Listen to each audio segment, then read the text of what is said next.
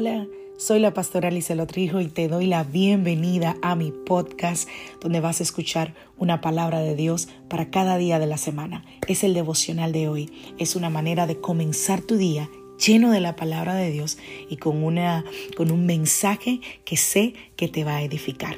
Dios te bendiga. Aquí el devocional de hoy.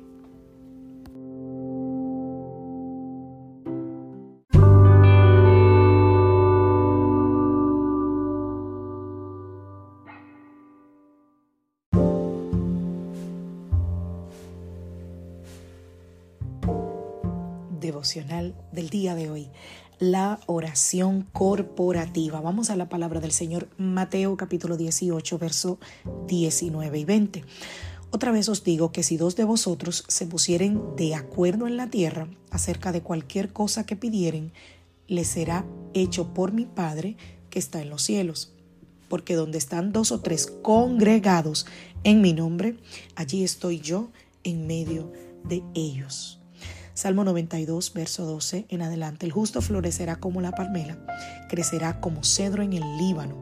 Plantados en la casa de Jehová, en los atros de nuestro Dios florecerán. Aún en la vejez fructificarán, estarán vigorosos y verdes. Aleluya.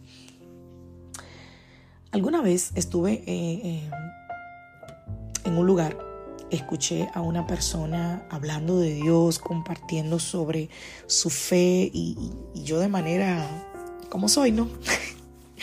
Le pregunté, en medio de, me acerqué, empecé a hablar, eh, conecté con esta persona porque estaba hablando del Señor y le pregunté que a qué iglesia iba y me dijo que a ninguna. Y yo me quedé como, qué raro, ¿qué es esto? Luego de, unos segundos en medio de la conversación, esa persona me dijo que no veía necesario ir a una iglesia y que evitaba relacionarse con las personas de la iglesia porque era menos complicado. Yo no sé por qué, pero en ese mismo momento yo sentí que algo había raro, algo en su respuesta no me machaba, porque hay muchísimas razones por las que alguien que sirve al Señor debe asistir a una iglesia local y debe plantarse en una casa del Señor.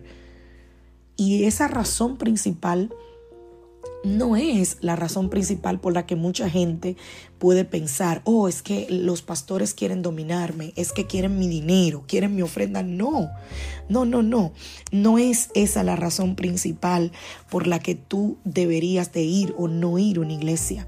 Hay razones trascendentales que se desencadenan mientras eres miembro de una congregación, cuando estás siendo ministrado la palabra habla de no dejar de congregarnos como algunos tienen por costumbre.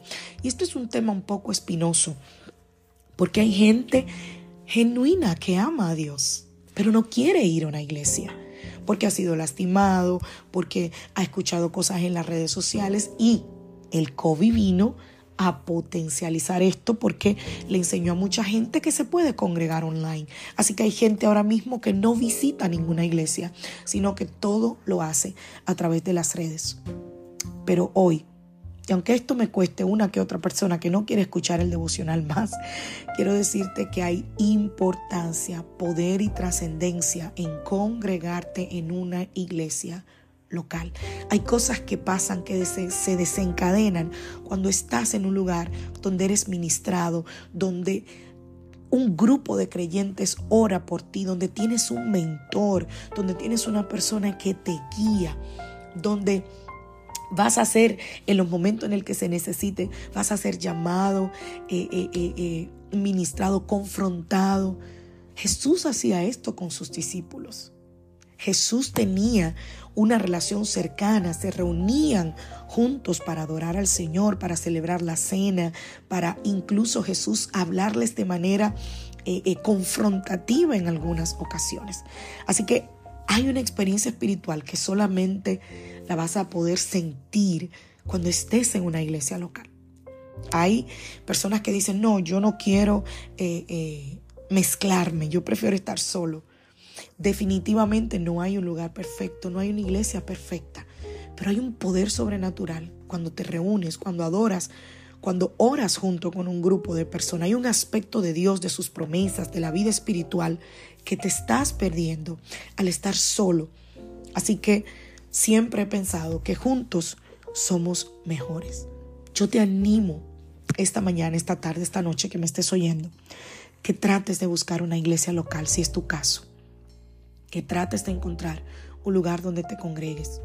Yo sé que hay muchos lugares donde probablemente no querrías estar porque quizás no entiendes eh, eh, eh, su cosmovisión cristiana, quizás no estás de acuerdo con la manera de su liturgia, que no es más que la manera en la que se hace el servicio, pero estoy segura que el Espíritu te va a llevar a un lugar a donde tú puedas recibir la palabra y puedas conocer hermanos en la fe que te ayuden a crecer y avanzar. No hay iglesia perfecta, no hay pastores perfectos, no hay líderes perfectos, pero sí necesitas estar plantado en una iglesia, necesitas visitar una iglesia, hacerte parte de una casa de fe y de oración.